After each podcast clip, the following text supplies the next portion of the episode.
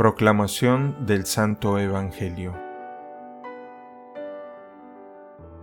En aquel tiempo Jesús tomó aparte a Pedro, a Santiago y a Juan, subió con ellos a un monte alto y se transfiguró en su presencia.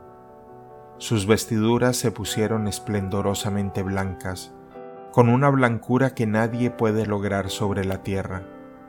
Después se les aparecieron Elías y Moisés conversando con Jesús.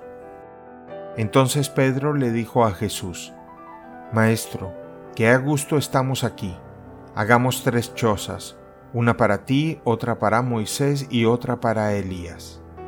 En realidad no sabía lo que decía porque estaban asustados. Se formó entonces una nube que los cubrió con su sombra, y de esta nube salió una voz que decía, Este es mi Hijo amado, escúchenlo.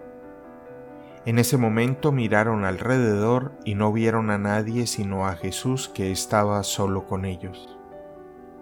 Cuando bajaban de la montaña, Jesús les mandó que no contaran a nadie lo que habían visto hasta que el Hijo del Hombre resucitara de entre los muertos.